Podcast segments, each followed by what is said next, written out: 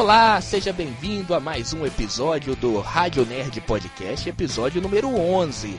E desse episódio vamos continuar falando sobre a Marvel. Vamos falar sobre Miss Marvel, uma série que acabou nesta última semana e tem muita coisa para comentar. Tem uma reviravolta no final dela que deixou aí todo mundo é, comentando durante a semana. Foi uma, uma reviravolta que a gente não acreditava, ninguém pensava que ia ter isso. Mas vamos deixar mais para dentro, mais pro decorrer do podcast pra gente comentar sobre isso. Ao meu lado está ele, Bernardo Lopes, que vai comentar também.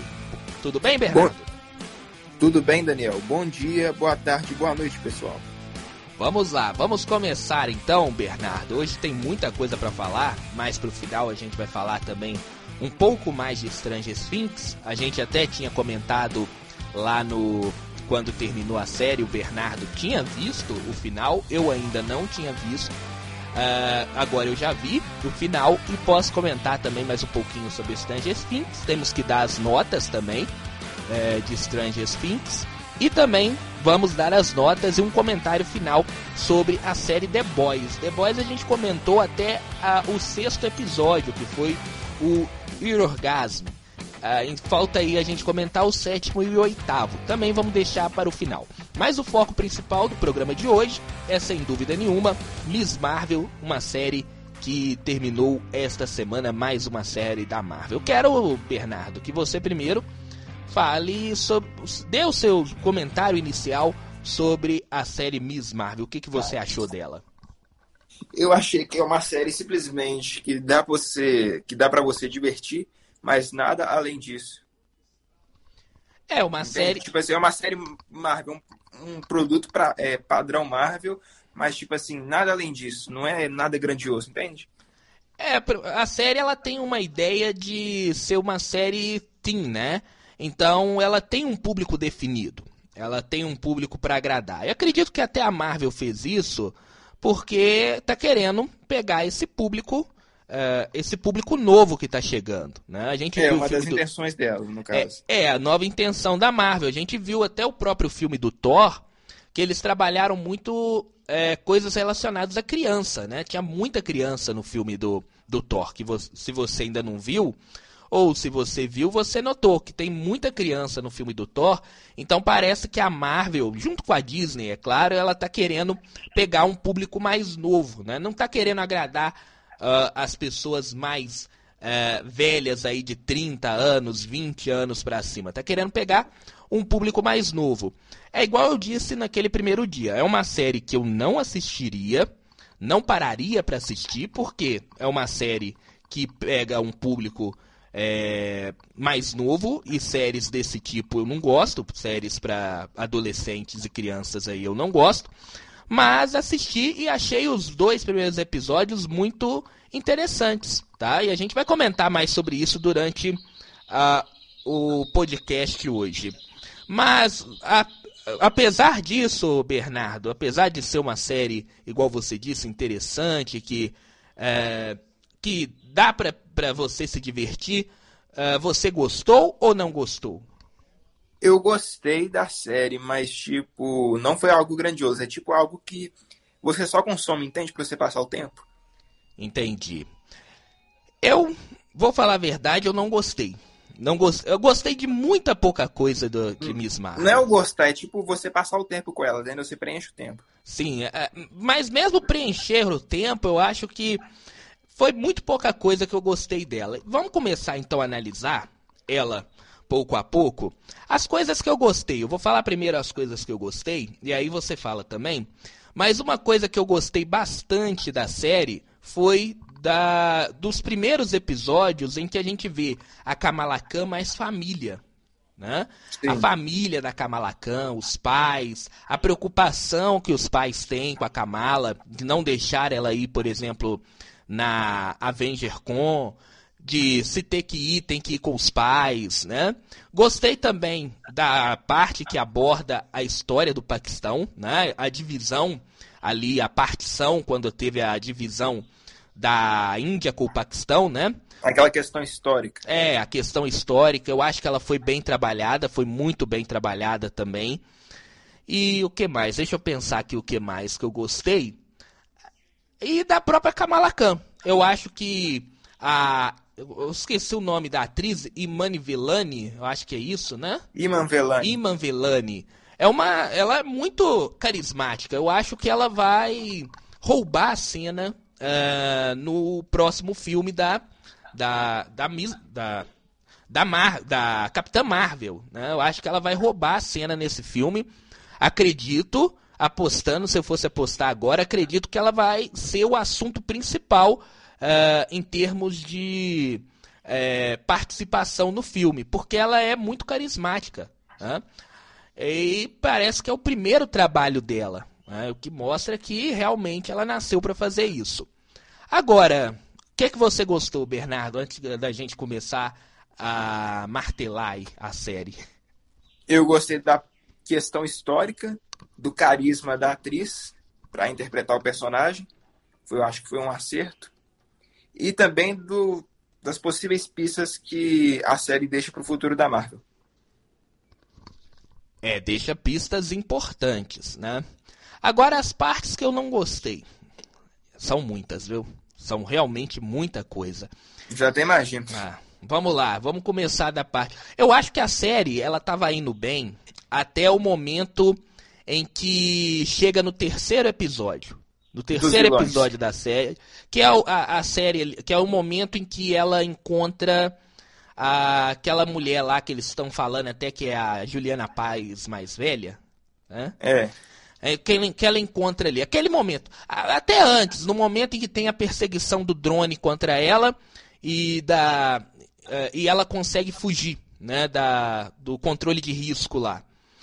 Aquele momento em diante, eu acho que a série ela perdeu completamente a mão. Aquilo acontece no final do segundo episódio. E ali no terceiro episódio ela já começa a descer ladeira. E ela desce uma ladeira e fica pior ainda no momento em que tem o casamento. Se eu não me engano, o casamento é no terceiro episódio, né?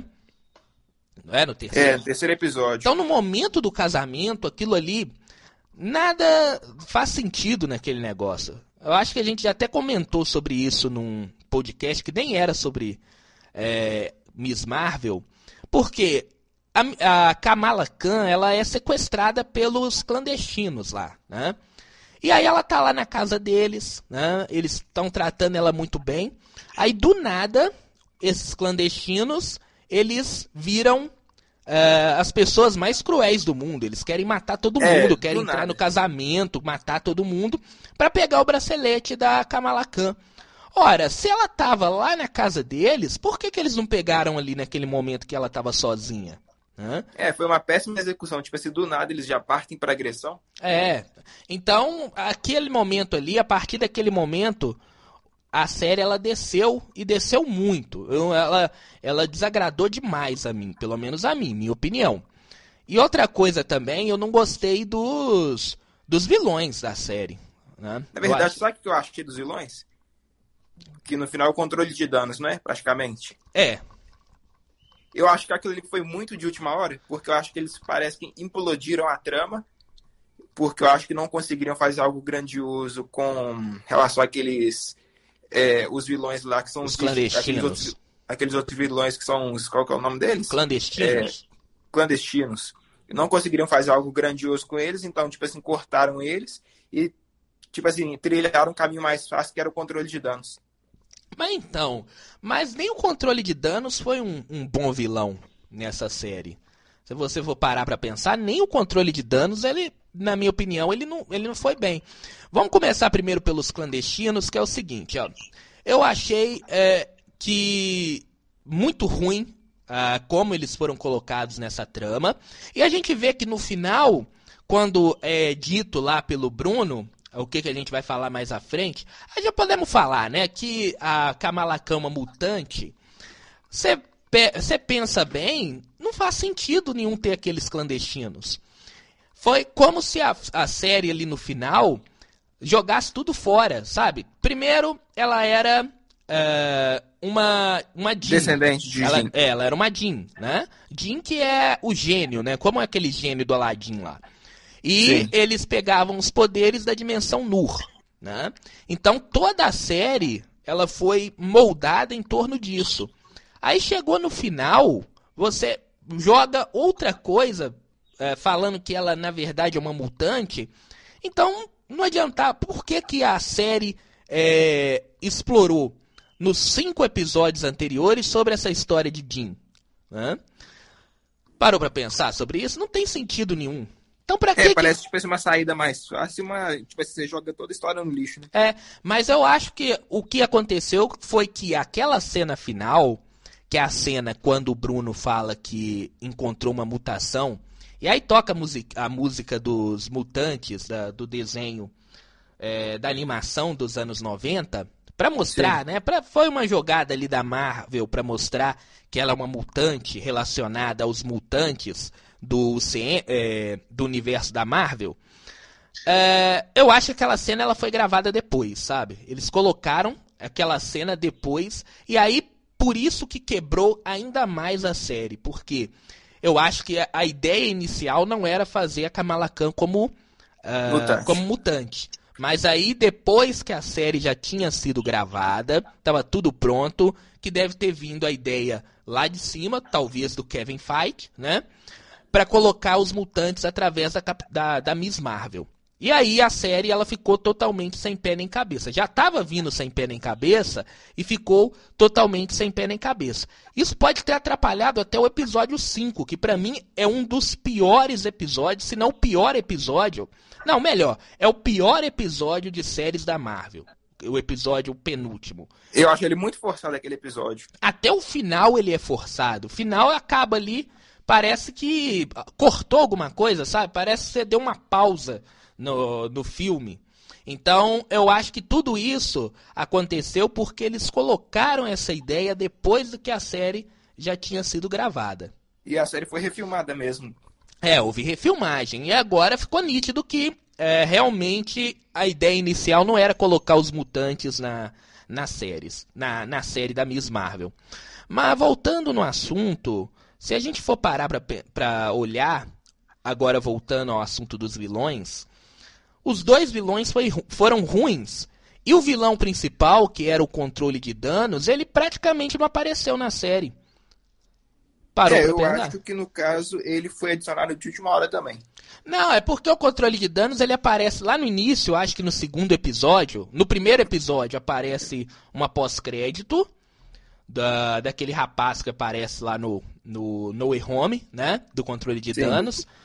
E aí ele aparece de novo no segundo episódio, perseguindo a Kamala Khan lá no finalzinho. E depois o controle de danos some da série. E só volta a aparecer na, no episódio final, praticamente. Né? No, É, No quinto e sexto. é, no né? final do quinto e, e o sexto episódio todo. Ou seja, os, os, os vilões eles foram tão mal feitos nessa série que a série, o, o vilão principal, que no caso nem era vilão, era controle de danos, né? é, foi colocado, passou despercebido praticamente em toda a série. É, mas no caso eu acho que eles. Tipo assim, eles já estavam na série, mas eles, como vilões, foi adicionado de última hora. Na refilmagem. Pode ter sido adicionado de última hora. Eles podem ter, tipo, encurtado a história, entende? Entendi. Ter saído com um caminho mais fácil. É, entendi. É, e, e é porque também os vilões eram muito fracos, os vilões do da dos clandestinos, né? Fora aquilo que eu falei agora no início de ah, da mulher do nada virar a pior pessoa do mundo, querer sair matando todo mundo, não tinha assim aquela perseguição da Kamala Khan dentro do casamento do irmão dela. Parece cena dos Trapalhões, você já parou pra pensar? Cena de filme de é. Esqueceram de Mim, né? É, não- é possível que eles são tão tapados assim. Os vilões são tão tapados. Eles são muito ruins, né? E aí o vilão que É, fica fazendo aquela cara de ruim toda hora. Quando a gente vê isso, a gente já sabe que a construção do vilão é ruim. E a mesma coisa vale pro departamento de danos. E aí eu volto pra, pra, pra, pro episódio final. Aquela perseguição dentro do colégio também é ridícula também, pra mim. Eu achei muito ruim aquela perseguição, Bernardo. Achei que, assim, um monte de moleque fazendo soldados treinados de bobo, né? E você viu É, lá. muito fora de proporção, né, no caso. É, e você viu lá no, no, no início lá que o, o irmão da Kamala consegue entrar no colégio pelo, pelo, pela, pela janela, Janela, do banheiro e soldados treinados não sabem treinar, não, não conseguem entrar ali. Se um irmão dela conseguiu, por que, que os soldados não conseguiram? Então é uma coisa muito forçada, sabe? É, e os vilões muito ruins, parece vilões de filme do Esqueceram de Mim, aqueles dois ladrões do Esqueceram de Mim, sabe? Pare- parece, parece tapados, né? Enfim, aí isso deixou a série um pouco bem ruim, na verdade, bem ruim, não ter vilão de fato, né? É, e outra coisa também que eu não gostei da série é que ela destruiu o que era bom.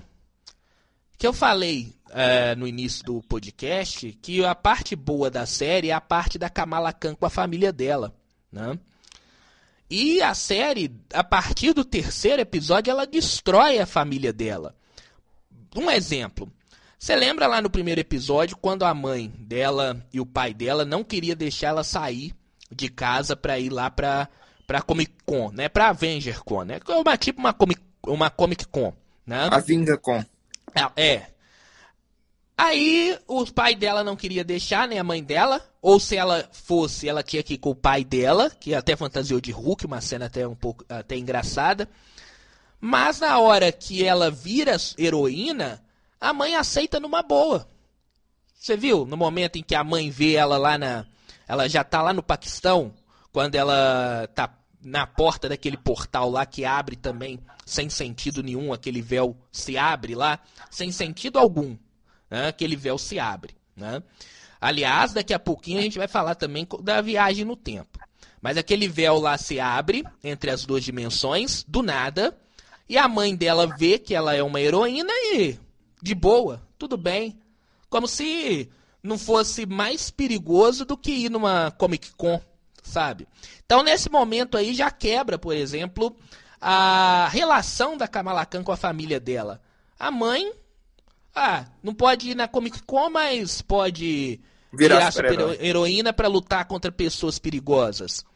E aí, quando ela chega de volta nos Estados Unidos, ela vai contar pro, pro pai, pro irmão. O pai e o irmão já sabe também. Tá de boa, sabe? Então não, não, não faz sentido nenhum. Até isso, é, a série, o roteiro da série, ele conseguiu estragar a relação da, da Kamala com a família dela. Até isso a- o roteiro da série conseguiu estragar, sabe? E aí poderia, poderia ter uma conversa ali entre os pais e ela, os pais relutantes, não deixando ela ir. Aí ela fala uma coisa legal ali com os pais, que ela tinha que ser heroína para salvar o mundo. Ia ficar muito mais legal, muito mais emotivo do que, que foi de fato, sabe? Então não faz sentido nenhum os pais aceitarem ela como heroína do nada. né? Então isso estragou bastante essa parte, esse núcleo familiar. Embora, falando aqui, não tem nada a ver com os atores e atriz, que eles são muito Não, as bons. atuações foram muito boas, mas As- o roteiro pega muito. É, as atuações são muito boas. O que é errado ali é o roteiro, sabe? Então Que parece. pecar muito, é, tá muito é, mexido, no caso, e isso acaba gerando falhas nele. É, parece que foi escrito por crianças ali. Quando você faz no- na, na escola uma, uma história, a professora de produção de texto pede para você fazer uma história e você faz ali. né? É, mais alguma coisa, Bernardo? Eu tenho que lembrar de outras coisas aqui que eu não gostei. O que, que mais você não gostou? O CGI, o que que você achou do CGI? Ah, cara, o CGI tá um CGI de série. Eu não vou cobrar um CGI de filme, sabe? Pra série tá legal. Se fosse É aceitável, né? É, se fosse pro cinema aí já não estaria aceitável não, mas pra série tá legal. Hã? Que mais? É. Pode falar.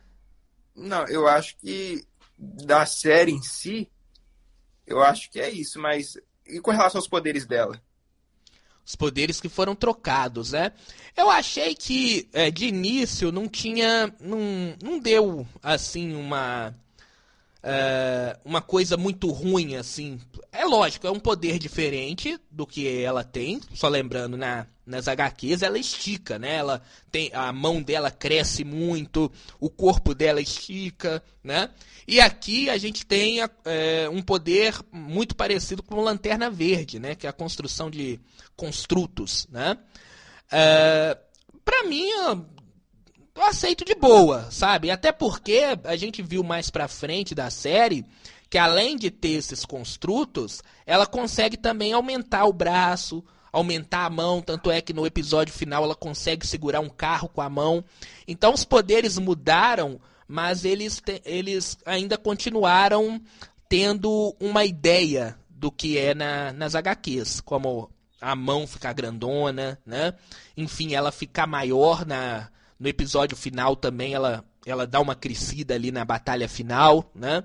Então os poderes eles tiveram uma mudança, mas eles mantiveram algumas coisas é, da HQ. Ah, então para mim não, não, não fez muita diferença não. Eu acho que o grande problema é explicar de onde que vem esse poder, sabe? Que eles construíram uma história ali no, no meio da série, durante a série de que ela era uma Jean, que ela pegava, ela sugava os poderes da dimensão Nur, e aí o bracelete, aí veio a história do bracelete, que primeiro a gente acreditava que era a fonte de poder dela era o bracelete, depois a gente viu que o bracelete apenas canalizava uma força que vinha de dentro dela. Agora tem a história dela ser mutante, enfim, fizeram uma bagunça, uma salada de fruta que deixou a gente com mais dúvidas do que certeza saindo dessa série. E não é eu falando isso não, Bernardo. Você, eu estava lendo aqui algum, algum tempo atrás, ontem mesmo, uma, uma, uma entrevista com a autora da série, em que eles estavam fazendo várias perguntas é, sobre a série, que ficaram sem responder durante a série, entende? Então, muita gente é, não entendeu também o que, que eles quiseram fazer. Então eles fizeram uma salada de fruta e ficou muito bagunçado essa história. É, tem hora que, tipo assim, acho que de tanto eles mudarem o roteiro, acabou que a história ficou bagunçada. Um exemplo é o seguinte: pensa bem, a, a viagem no tempo. Deu para entender de onde que veio aquele poder de, dela da viagem do tempo? Do bracelete, aparentemente do bracelete, mas é, quebra muito, por exemplo, o sacrifício dos Vingadores no filme Vingadores Ultimato. É porque quando você fala da viagem no tempo, duas coisas foram explicadas lá em Vingadores Ultimato. Uma é que quando você é, muda o passado, você não vai mudar o seu presente, né? Você vai criar um novo presente e um novo futuro, né? É, você cria uma nova linha temporal. Isso foi melhor explicado ainda mais no Loki. E aqui na Miss Marvel, ela ter salvado a avó dela não explicou se criou uma nova linha temporal, sabe? Não, não, não deu essa explicação. O que aconteceu? Qual que foi a consequência dela ter ido lá e salvado a avó dela? Por que, que não apareceu, por exemplo, a, a TVA? Já estava com problemas lá, porque a gente sabe que a TVA é, é fora do, do tempo, né? Sim. É, a TVA é fora do tempo. Então, talvez o, o, já tinha acontecido o problema com o Kang para a TVA não ter interferido na nova criação de uma nova de uma nova linha temporal, de uma nova ramificação. Essa ramificação, ela criou qual problema, entendeu? Eu acredito que, por exemplo, era o destino dela salvar a avó dela no passado, entende? Sim, mas ela não criou uma nova linha temporal? Nesse caso, eu acho que não, porque era para ser desse jeito. A linha temporal principal era para ser desse jeito. É, uma, uma, é, uma coisa. Mas se os Vingadores, quando eles voltaram no tempo, eles não criaram uma nova linha? Hum, eles no só caso... cri, criaram. Eles oh. só. O que aconteceu foi o seguinte: eles só não não teve a TVA para entrar lá porque é, era para ter acontecido. Mas foi criada uma nova linha, não. Uma linha em, em que eles sentido? não morrem. uma linha em que eles voltem à vida, a linha que eles conseguiriam vencer. Até porque o Doutor Estranho vê vários finais, né? E é só um que dá certo. Ou seja, em vários momentos, é, em várias linhas temporais, só uma que dá certo. Entendeu? Então, Entendi. então acho que quando eles voltaram no tempo, eles, na, eles criam uma nova linha temporal a partir do momento. É, eu acho que pode ser que. Mas se tivesse. É, como é que fala? E se tivesse que ser desse jeito, entende? Certas coisas tivesse, tivessem que ser daquela forma. É, é. Não- é uma coisa que ficou meio vaga na explicação, sabe? E, e outra coisa também que foi dito lá na no, nos Vingadores é que quando você mexe com o tempo, o tempo ele dá uma, uma revidada, como, como se fosse um revide, sabe? Igual no caso do Thanos. É, por exemplo, eles mexeram no tempo, quem que veio? O Thanos, né? O Thanos, ele saiu ah, do 2014 e veio para pro futuro pra, pra lutar contra eles. Então, tem que ter uma consequência, sabe? Ficou muito, ficou muito gratuito. Foi uma coisa que demorou bastante. Os Vingadores teve que ir pro mundo quântico, teve que sair cada um em um ponto do, em um momento Tempo. em que ela, apenas pelo bracelete, ela conseguiu viajar no tempo e fazer a avó dela é, chegar até o trem. Então, é, É, muito eu acho coeso, né? É, Porque tira ficou- esse peso. é, ficou, tirou o peso, sabe? Tirou o peso de uma coisa que foi é, importante dentro do UCM e que foi fundamental, né? Foi o, o ponto central do CM ali, né? do final da terceira fase, enfim. Eu acho que tirou um pouco o peso. Agora, o bracelete. O que, que é aquele bracelete? O que, que você acha? É, O que, que é aquele bracelete? Alguma tecnologia de Jin. Você acha que é Jin? É, alguma tecnologia alienígena. Eu acho que eu acho que é mais voltado para os Kree, viu?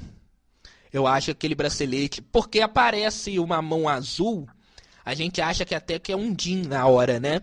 Mas eu acho que na verdade deve ser alguma tecnologia Kree, que a gente vai ver no próximo filme da Miss Marvel, sabe? É, na- nas HQs, e aí eu vou falar um pouco das HQs, tem muita gente que não gosta quando a gente fala sobre HQ, né? É, nas HQs a gente tem é, dois heróis. A gente tem o Quasar, né? Que quando bate o bracelete ele troca de lugar. E aí um, um vai pro mundo quântico e o outro vem pro mundo real. Né? E a gente tem o Capitão Marvel, que também tem os braceletes. Né? Em que ele, ao bater o bracelete, ele troca de lugar. E aí ele vai para um universo chamado Zona Negativa. Eu acho que ele, esses braceletes, ele é uma referência ao Capitão Marvel, tá? Eu acho que a Marvel ela não vai colocar um, um Capitão Marvel, porque já tem a Capitã Marvel, né? Então eles colocaram esses braceletes como uma referência, e esse bracelete ele deve ser alguma tecnologia da raça Kree, tá? Que vai estar aí em cartaz na, no, no próximo filme da Marvel, tá? É. Isso a gente vai ter que ver mais pra frente, né? Como que eles vão adaptar. É. Agora, falando da cena pós-crédito, é, ainda antes de falar da cena pós-crédito, eu tenho que lembrar o negócio seguinte. Achei do último episódio um episódio um pouquinho melhor do que os outros. O quinto episódio, ele já falei, é o pior episódio de todas as séries da Marvel. É, aquele negócio de voltar no tempo, aquela história da avó dela, enfim, eu acho que é uma grande barriga que eles criaram no meio do, de uma série é, que só tem seis episódios, né? E aí a gente chega no último episódio, a gente chega com um episódio que é um pouco melhor, mas ele tem muitas falhas também, tá? É um episódio que além dessa controle de danos, como a gente falou, que parece ser um monte de trapalhão correndo atrás de criança, a gente tem também o momento da luta é, que é interessante.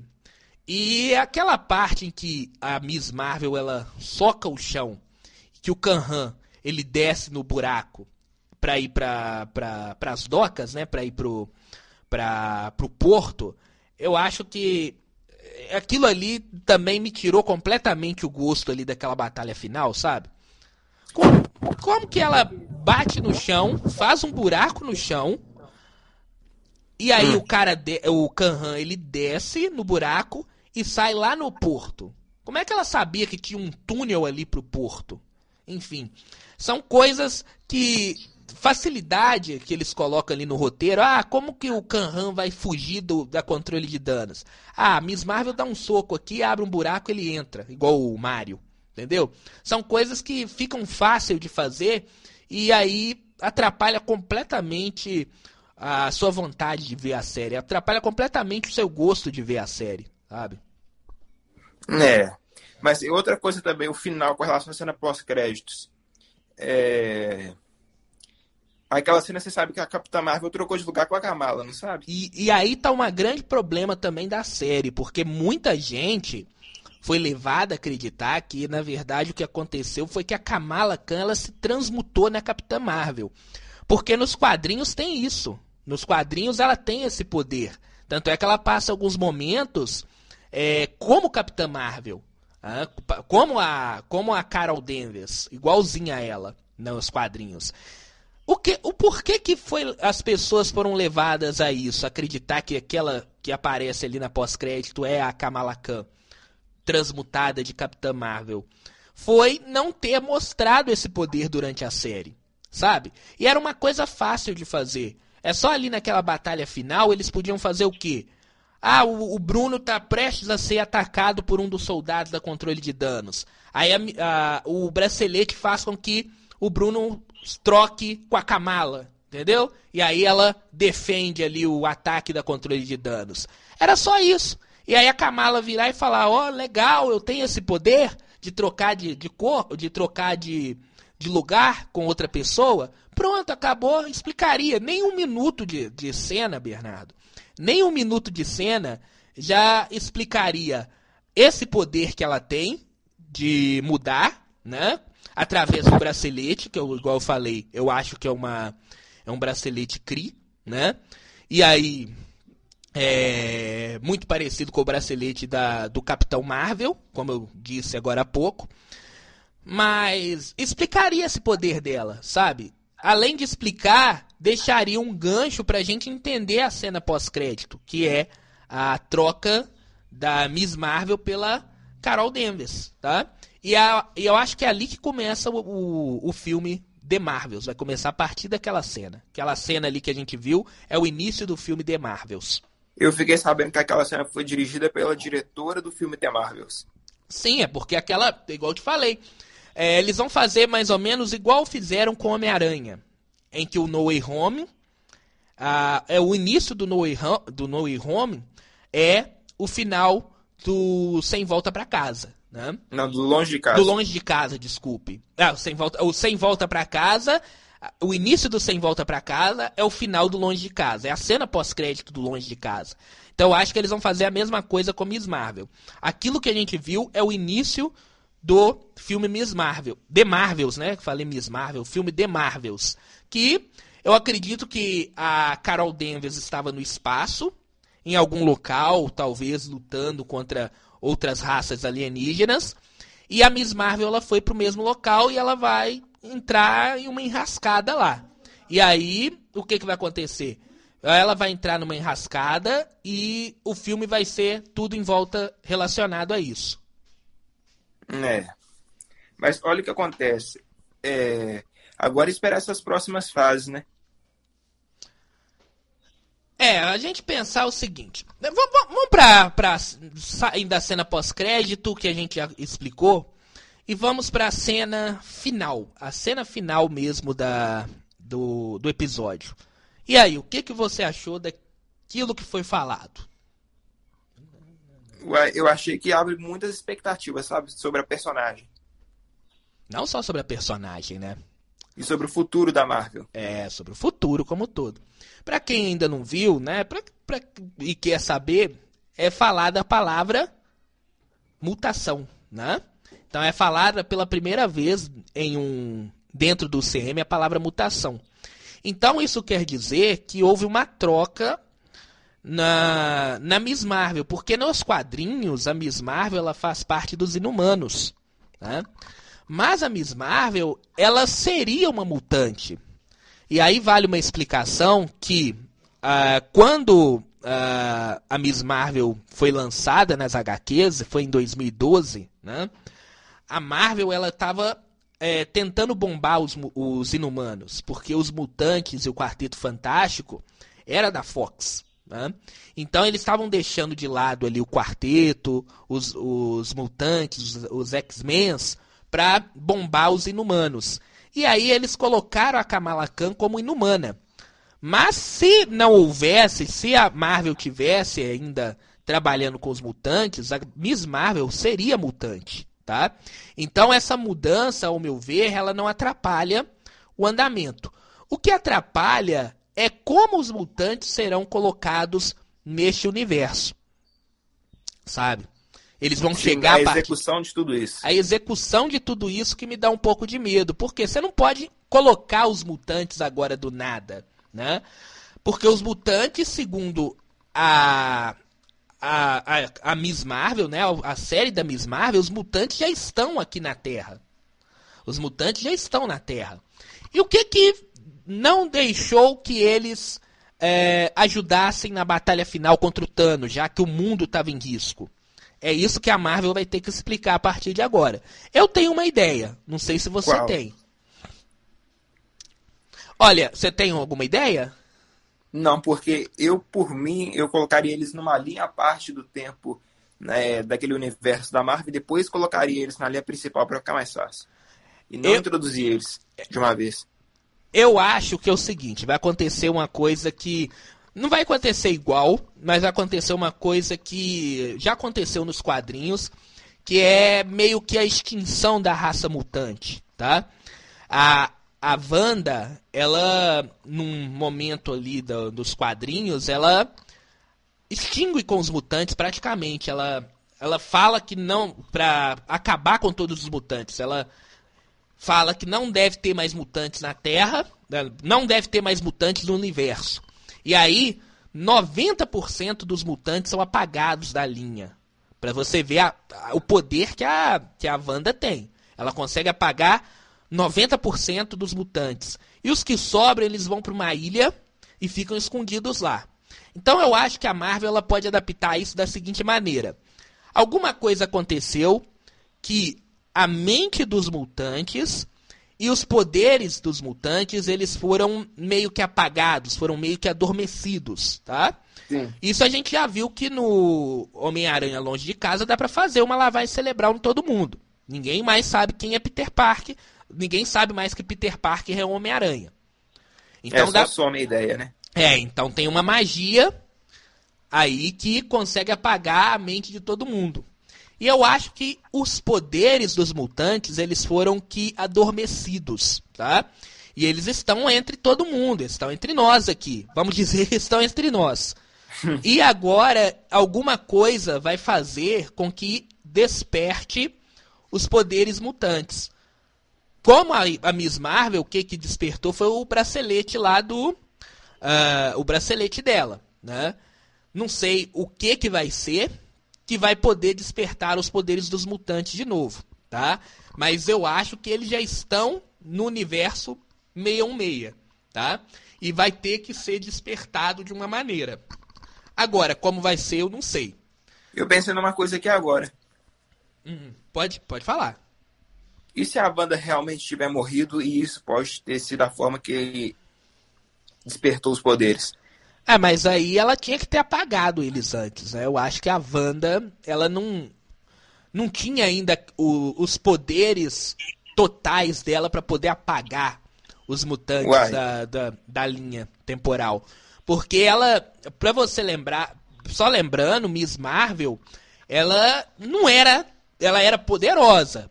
Não, Miss Marvel não, desculpe, na WandaVision. Ela, é, ela era poderosa, mas ela tava ali tomando um pau da. da. da Agatha Harkness. Então ela é, não mas... tinha esse poder tão grande. Ela liberou os poderes dela naquela série, no momento em que ela se torna a feiticeira escarlate. Aí sim ela libera os poderes totais dela. Entendeu? Tá, mas e se ela não se lembrar? Entendeu? É, não sei, pode ser. Pode ser também, é uma boa. Se ela, ela lá teve no... auge já de poderes, depois esqueceu, voltou ao normal. Se ela, agora, se ela, ela lá naquele é, se ela lá naquele momento em que ela estava sendo explorada ali pela pela Hydra, né? Pode ser, pode ser uma ideia, uma ideia boa também. Eu eu acho que eles vão fazer de um jeito que não atrapalhe as histórias anteriores, porque os mutantes eles, eles lutaram na Segunda Guerra Mundial. Tem uma, uma um arco em que o Wolverine é, luta junto com o Capitão América na Segunda Guerra Mundial. Então, para não se perder isso, eles vão fazer tipo um apagamento dos mutantes. Né?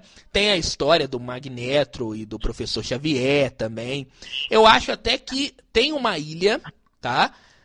E isso deve ser mostrado mais para frente que os mutantes que sobreviveram a esse apagamento, eles estão numa ilha escondidos e por isso que eles não participaram dos eventos ali da é, dos eventos de Ultimato, porque eles hum. estão escondidos com medo, sabe? Mas eles estão se aprimorando uh, ali naquela ilha, tá bom? É uma opção Talvez também. até com o professor Xavier lá, né? É, vamos ver como que eles vão executar isso, porque vai ser difícil. Depois de 20 anos é, com os X-Men é, na, na Fox e agora com o universo Marvel consolidado, eles trazerem eles para o universo principal. É, vamos ver. Tem, agora, tem que ser uma coisa boa. A Marvel ela não pode falhar com os mutantes. Porque os mutantes, eles não são, por exemplo, os Eternos. Que fizeram um filme ali, o filme não foi bem de crítica. Agora, se errar com os mutantes, aí sim vai a, a, toda a franquia vai cair em descrédito. Como mutantes, é a mesma coisa eu falo também com Quarteto Fantástico, que é uma coisa que tá todo mundo esperando há muito tempo, sabe? Então tem que ser um, um filme que não pode errar. E aí que tá a escolha, até tá dando problema de escolha de diretor do Quarteto, do Quarteto Fantástico, até entendo. Porque vai ter a pessoa que pegar esse projeto, para dirigir esse projeto, ela vai ter uma, uma responsabilidade muito alta, sabe? Ela vai ter uma responsabilidade alta demais, porque é uma coisa que as pessoas estão esperando nível. É, igual as pessoas estavam esperando do, da, do fim da, da terceira fase, sabe? Com os dois Vingadores ali na terceira fase, sabe? Então é por, até por isso que a Marvel ela tá tendo muito problema em encontrar esse diretor ideal para fazer o Quarteto Fantástico. Acredito que eles já tenham, tá? Eles só estão guardando aí, talvez eles devam até é, dar essa notícia na semana que vem na, na San Diego Comic Con. Né? Ou talvez na D23, né? Vamos é. ver. Exato, é. Pode ser na D23 em setembro, ou na San Diego é, na próximo final de semana. Enfim, próximo, próximo final de semana, um final de semana aguardadíssimo, hein? Vamos ter muita novidades.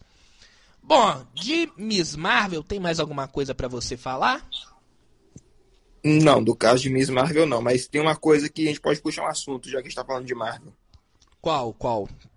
Com relação à crise no CGI e os futuros projetos. Ah, sim, sim. Tem muita gente falando. É... CGI, eu acho que o, o problema maior no CGI é na indústria no geral, sabe? Tá tudo muito sobrecarregado. Eu acredito que com esse momento que ficou parado, só lembrando, a, do cinema, a indústria cinematográfica ficou parado por um ano. Tá?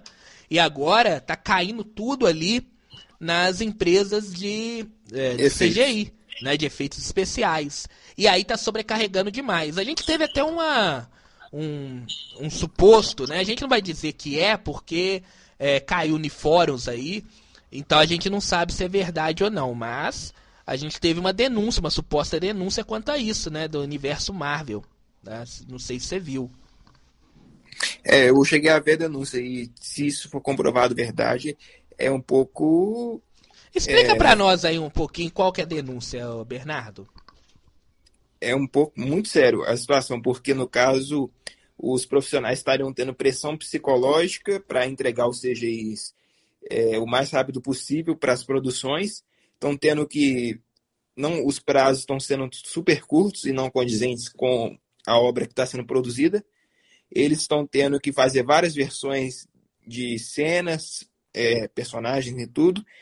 e eles não estão sendo bem remunerados. E fora que ainda eles estão tendo pressão, é, problemas psicológicos com relação a isso. Está sendo quase como um trabalho escravo. É, se for isso que está acontecendo, é realmente grave, né? E acredito que, Bernardo, é, é, um problema que a Marvel, não só a Marvel, mas as outras, uh, in, os outros DC, né? Eu acredito que a Marvel ela sofre mais porque que ela tá num é, ela tá freneticamente lançando alguma coisa. Eu acho que a Marvel ela tem que vai, ela vai ter que colocar o pé um pouco no, no freio nesse negócio de lançamento, tá? E lançar poucas coisas por ano, tá? Porque se continuar do jeito que tá, a indústria não vai aguentar, sabe? É, vai ter, como é que fala? Protesto. É, é. E aí pode ter greve. Se tiver greve, então, greve. lascou para eles. Se tiver uma greve da indústria de efeitos especiais em Hollywood, acabou pra Marvel. Não tem como. Não tem como andar projeto. Então eu acho que principalmente a Marvel, que tá com esse. tá freneticamente lançando as coisas, vai ter que dar uma maneirada aí, né? Mas não é, eu acho que o, a fase 4 dela tá ruim, não é só isso, sabe? Não é só o CGI que tá ruim. Eu acho que as histórias elas estão ficando muito rasas. Porque, por causa dessa, desse frenesi de fazer séries e filmes é, em, em, muitas, né? Em demasia, no caso. Esse é que é o grande problema. E aí tá saindo o quê? Tá saindo episódios, produções meia, boca. produções meia bocas, com roteiros genéricos, tá? É, esse é o problema. O maior problema é esse. Mas Bom, eu acho que tem uma solução também, se eles quiserem é, fazer muitas coisas ao mesmo tempo. Qual? Contratar mais produtores, é, mais estúdios de CGI, aumentar a mão de obra, aumentar a remuneração e dar um prazo maior para a produção de roteiros e produzidos com muita antecedência. Eu, eu, eu, eu não vejo essa sendo uma, uma boa, não, sabe por quê? Porque para você ter um aumento no número de pessoas trabalhando em efeito especial, tem que ter a mão de obra. A gente não sabe como é que tá isso lá. Talvez não tenha mão de obra, né? não tenha pessoas capacitadas para trabalhar nesse mercado. Que, é, pessoas a mais, que eu digo, né? pessoas que possa ampliar esse mercado. E fora isso também, uh, eu não sei se você aumentando o número de pessoas, uh, você melhoraria a qualidade, sabe? Por causa exatamente disso. Existem pessoas qualificadas para trabalhar nesse mercado? Ou o mercado ele só consegue pegar uh, só o, o tanto que tem trabalhando nesse momento por lá?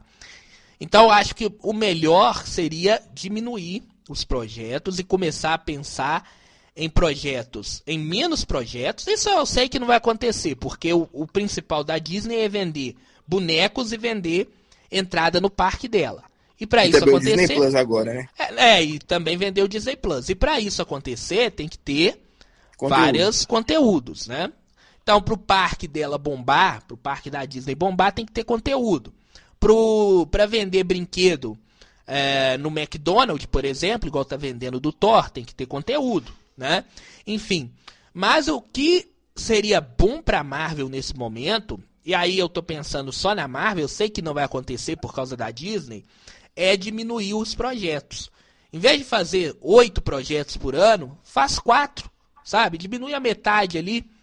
E aí você faz, tem roteiros melhores, tá? Porque o problema da fase 4 é problema de roteiro. A gente tá vendo isso em Miss Marvel, viu Thor, Amor e Trovão, né? em que eles acabaram com uma história que seria fantástica, eles destruíram essa história para é, fazer um negócio, né? é, para fazer um negócio para criança, para jovens, para vender é, produto, uh, enfim, e eles acabaram com uma história que seria muito boa. A gente até falou sobre isso no episódio anterior.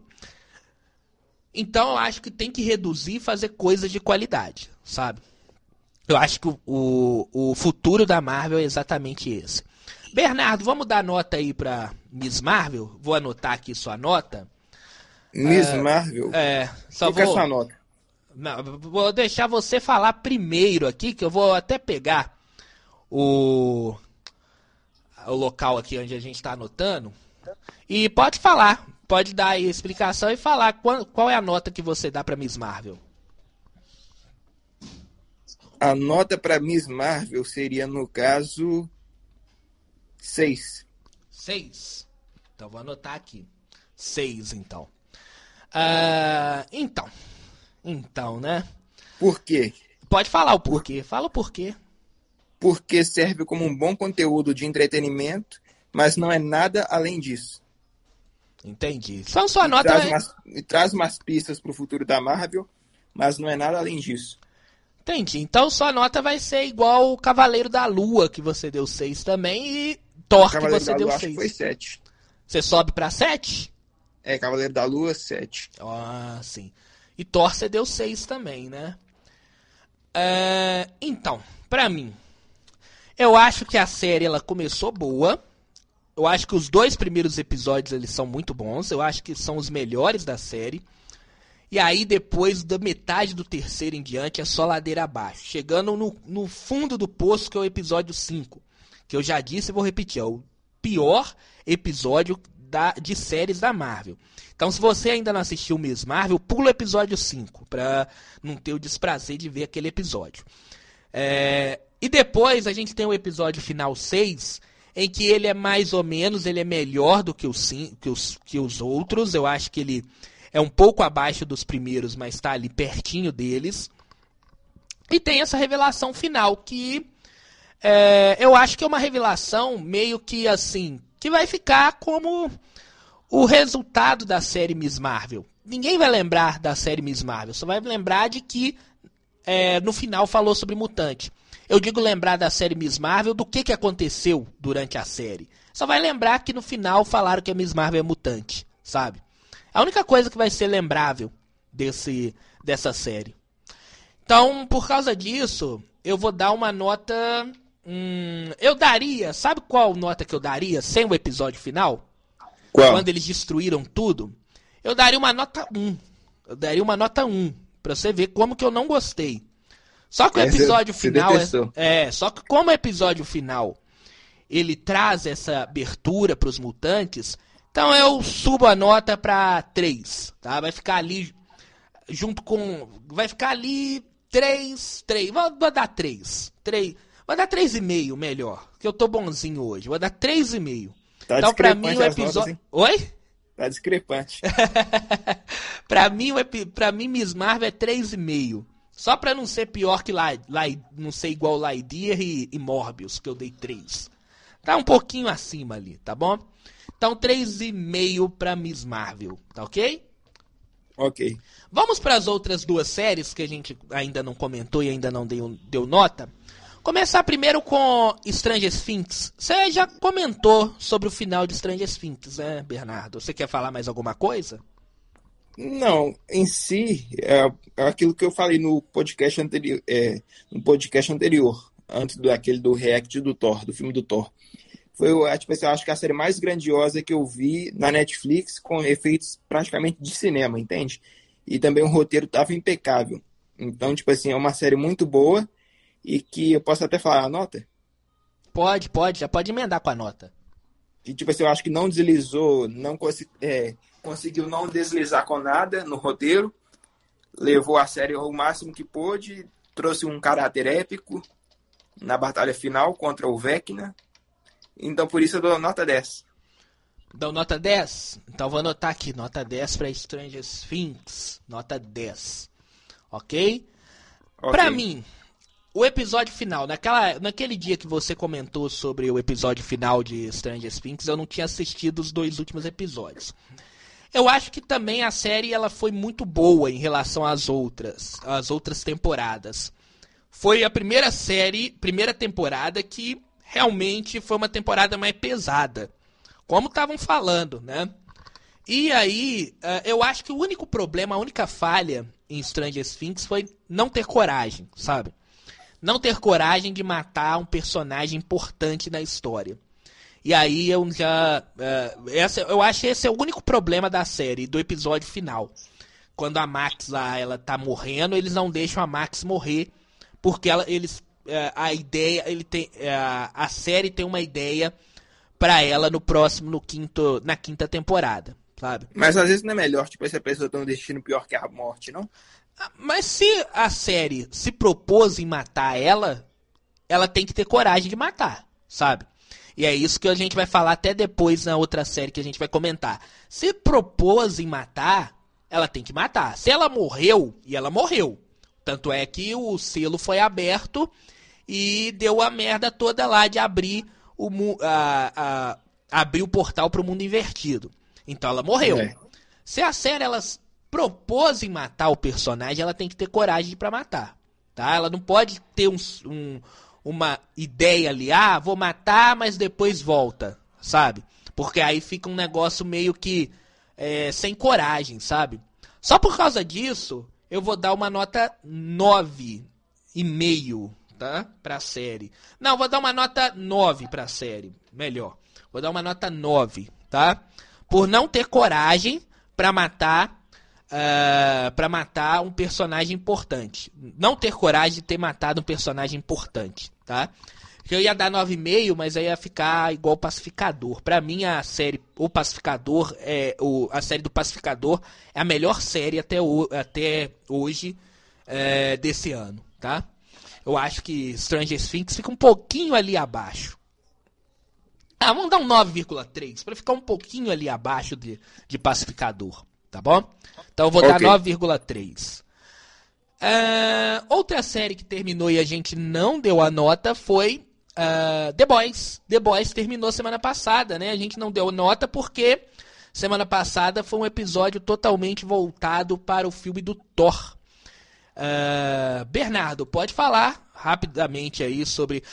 É, The Boys a gente comentou até a sexta episódio, né? Até o, o Era Orgasmo. Ficou faltando dois episódios pra gente comentar, então. Então, dá pra gente fazer rapidinho aqui. Um comentário. Dá pra fazer uma coisa melhor ainda. O quê? Que é, tipo assim, comentar é, rapidamente através da nota o que, que tipo, assim, cada um achou depois do Herogasmo. Pode ser, pode ser.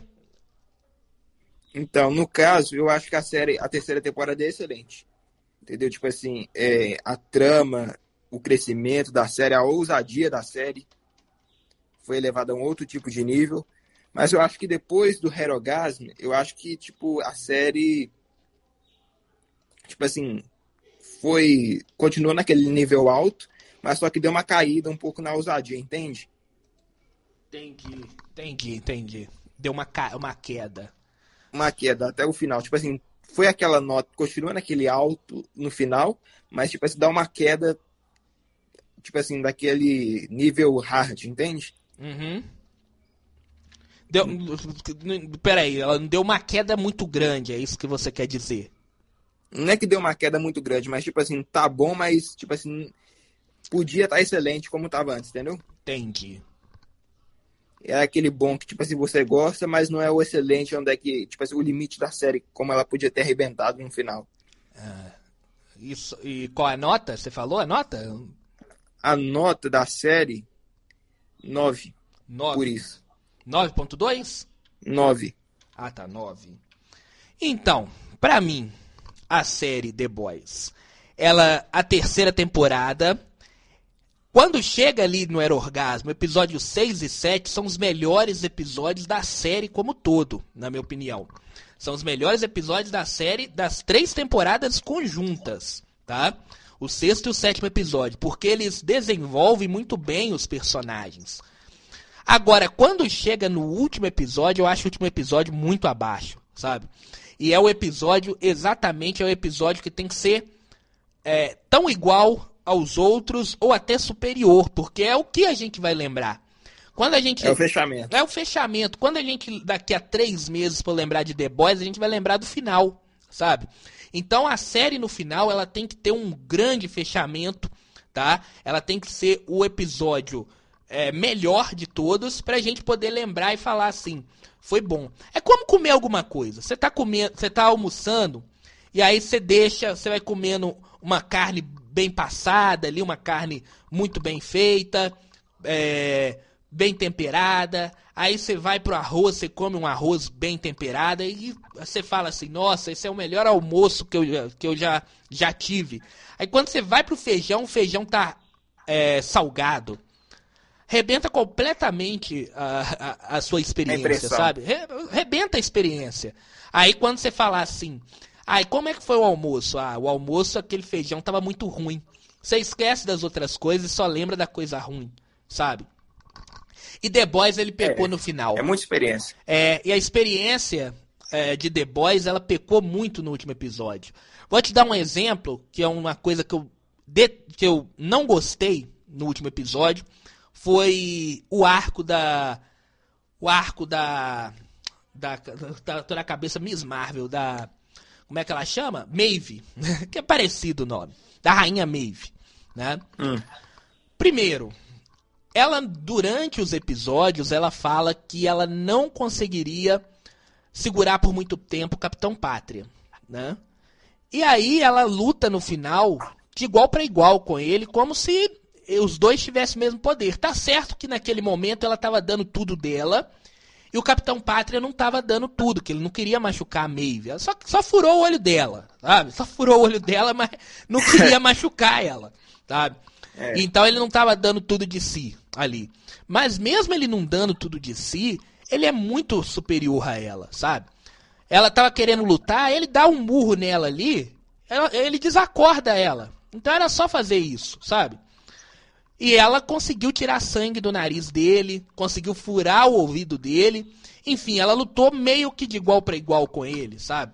Isso não, não me agradou muito, não. Isso eu acho que eles tentaram alavancar a importância da, da, da, da Maeve nessa temporada. Ela que passou a temporada toda sumida. Uma parte ela passou é, ali arquitetando por trás. No outro ela estava presa lá no, no, no, no prédio da Voight, né? Então, aí eles tentaram aumentar o, o hype dela no final, nerfando o Capitão Pátria. Isso eu não gostei. E aí continua na, na Maeve, quando ela pula junto com o Soldier Boy, e tem aquela explosão, e ela não morreu na explosão. Ah, mas ela tem poder. Mas aquela a Escarlate lá, quando o Capitão, o, o Soldier Boy mata a, a Escarlate, esse escarlate. a Condessa Escarlate, é com aquele mesma explosão. Por que a Condessa morreu e a Maeve não morreu? Entende? Ah, ela, Ela não é morreu. de mão. Ela é, ela é mais poderosa. Então tá, tudo bem, ela é mais poderosa. Mas ela sobreviveu à queda, depois ela perdeu o poder na explosão, ela sobreviveu à queda. Entende? Ela caiu, quando ela continuou caindo depois da explosão, ela caiu como uma pessoa normal. Como que ela sobreviveu à queda? Sabe? Então, são coisas que também a série não teve coragem de matar a Maeve, sabe? É isso que me deixa com muita raiva. É de ter, é, é, de você colocar que aquela personagem vai morrer, né? Ou seja, mostrar, fazer de tudo para aquela personagem morrer, quando chega na hora, a série ela não tem coragem de matar. E aí me deixa mais furioso, é isso, sabe? Outra coisa também que não me, que me desagradou muito no episódio final foi a morte do do do Black Noir. A morte do Black Noir ali. Eu acho que a morte dele seria mais digna, já que a série queria matar ele ou queria transformar ele em zumbi. Eu acho que ele volta como zumbi aí na quarta temporada. É, se a série queria matar ele, poderia matar ele é, num confronto com, com o Soldier Boy, sabe? Seria mais digno por todo o desenvolvimento que o personagem teve durante a, a, a temporada. Então, morrer ali com o Capitão Pátria ali do nada ali também ficou muito ruim, sabe? Então essas coisas me desagradaram bastante. Teve coisas boas, mas eu tô falando só as coisas que me desagradaram bastante no episódio final. Então, só por causa disso, a minha nota é a minha nota é 8, tá? Seria a nota 9,5, 9.7, ficaria ali junto com o pacificador, até acima de pacificador. Só que é, O final estragou. final estraga. E aí ela cai pra 8,5, tá? Vou dar um 8,5 ali pra essa temporada. Mas a temporada é a melhor, tá? Por exemplo, o Billy Bruto também, agora tô lembrando, o Billy Bruto virado nada contra o Soldier Boy também, me chateou bastante. Então, vou dar 8,5 pra série The Boys, e é isso. Né? Bernardo, teve outra série que você assistiu durante a semana? Não, por hora foram só essas. Eu vou colocar semana. mais duas, que eu assisti mais duas séries essa semana. Eu já tava vindo assistindo, mas assisti duas. Que é muito boa. Uma que é até com, o- com o, Senhor das Estrelas. Eu esqueci o nome dele agora. Como é que ele chama? Chris, é. Chris. É, que ele faz lá na Netflix. É, Netflix não, desculpe, na Amazon Pri- Prime. Que é Lista Terminal. Acho que você já deve ter ouvido falar. Só de nome. É, muito boa. É, A série, ela é. Lembra muito aquelas séries de tipo 24 horas, que tem uma, uma grande conspiração acontecendo, e aí um cara só quer derrubar toda essa conspiração. É, é muito, vamos dizer, muito é, é, exagerado, sabe? Você saber que um cara tá lutando contra uma conspiração do governo americano. Né? É, mas é legal, eu gosto muito de série assim, sabe? E ela é muito bem feita. Ah, eu, eu acho que a série é muito bem feita. Por isso, eu dou uma nota 8, tá? Pra lista terminal. Eu acho que a, é, a série é muito bem feita. E outra série também que eu recomendo, Bernardo, você ver, é, tá na HBO, que é muito boa, viu? Série de super-herói que eu recomendo todo mundo que tá ouvindo, quem ainda não assistiu. É uma série da, do, passa no canal na Warner, né, no, no- na CW lá nos Estados Unidos, é no universo, é, no Arrowverse, né, da DC, que é Superman Lois. A terceira temporada acabou há pouco tempo, eu consegui assistir a terceira temporada e é muito boa a série, viu? Superman Lois é outra série também que eu recomendo bastante. Dou um, um 8,5 um 8,5 em Superman Lois, tá? É a história do Superman e da Lois Lane, eles têm dois filhos, né? Enfim, vou deixar vocês assistir, mas a série eu dou ou- 8,5. E fica também de pra você, Bernardo, você vai gostar muito. Tem três temporadas. Três E a- temporadas. É, e a terceira temporada é muito boa, trata de é, mundos diferentes, enfim, era, ela é muito boa. É, recomendo Superman e Lois, dou 8,5 pra ela. Ok. Então é isso, Bernardo. Já temos uma hora e sete minutos de, de episódio, né? Também durou bastante esse episódio desta, desta semana. Lembrando que semana que vem é uma semana especial, deve ser um episódio que vai durar muito, então você acorda mais cedo. Tem muita gente que gosta de ouvir o programa pela manhã. Acorda mais cedo, porque o programa vai sair às 9 horas da manhã do domingo mas vai ter muito mais tempo, porque semana que vem, o que que vamos ter, Bernardo? Como que com? San Diego.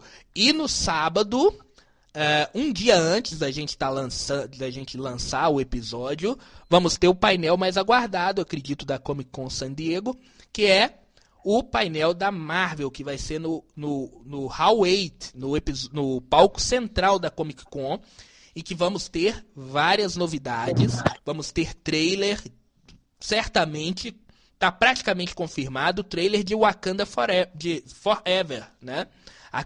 Wakanda pra sempre. Vamos ter o trailer já no próximo sábado.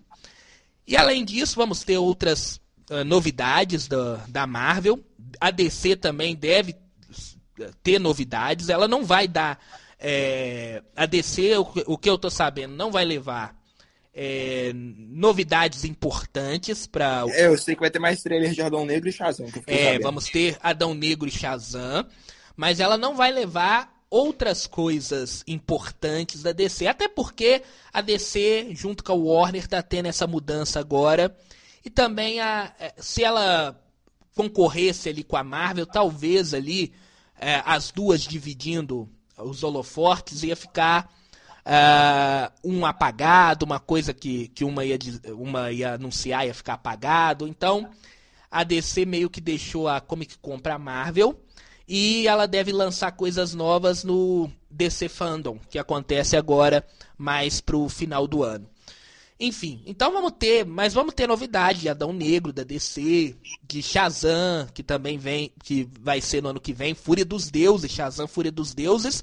A estreia já é na uh, no ano dezembro, final de dezembro. É esse ano? É esse ano, Esse é ano, verdade. Natal. Esse ano, esse ano a gente tem dois da DC, né? A gente tem Adão Negro e tem Shazam, Shazam. Fúria dos Deuses, é verdade. Que eles mudaram, né? Eles mudaram Shazam com Flash, é verdade. Então nós vamos ter o primeiro trailer de Shazam, porque lá na DC Fandom foi só apenas um teaser, né? Não foi nem teaser, eu acho que só mostraram só um, um, um making off das gravações, se eu não me engano. É uma, quase uma prévia, né? É, não foi nem prévia, eu acho que não mostrou nem. é, só mostrou só making off, só, só o set de filmagem, se eu não, não falha a memória. Não mostrou nenhum material de Fúria dos Deuses, não. Vai então vai ser pela primeira vez na DC Fandom. Na DC Fandom não, desculpe, na, na Comic Con. E mais um trailer do filme aguardado de Adão Negro, além de todas as novidades da Marvel, que elas vão que vai ser lançado também no Hall 8 na Comic Con San Diego. Painel da Marvel no sábado aqui no Brasil às 9 horas da noite, né? Só que o painel da Comic Con eles não são transmitidos. Então a gente só vai ter só as informações chegando no YouTube, por exemplo, as, as informações chegando via Twitter e os trailers sendo lançados no YouTube, porque o painel acredito que não vai ser transmitido não. Mas é isso, no semana que vem vamos ter um episódio muito especial com muitas novidades, né, Bernardo? É, muitas novidades ainda a serem faladas. Isso. Bernardo, muito obrigado mais uma vez. Ótima semana pra você. Até semana que vem, num episódio especial. Já tô aguardando esse episódio. Muito obrigado, Daniel, e bom dia, boa tarde, boa noite a todos. Tchau. Um grande abraço a você, ouvinte do Rádio Nerd Podcast. O outro mais um episódio. Tem os outros episódios aqui, né? Você pode descer aí o seu o- a sua plataforma que você está escutando esse podcast. Tem os outros episódios e na semana que vem um episódio especial no domingo às 9 horas da manhã, falando sobre a, a Comic Con San Diego. Um grande abraço a todos e até semana que vem.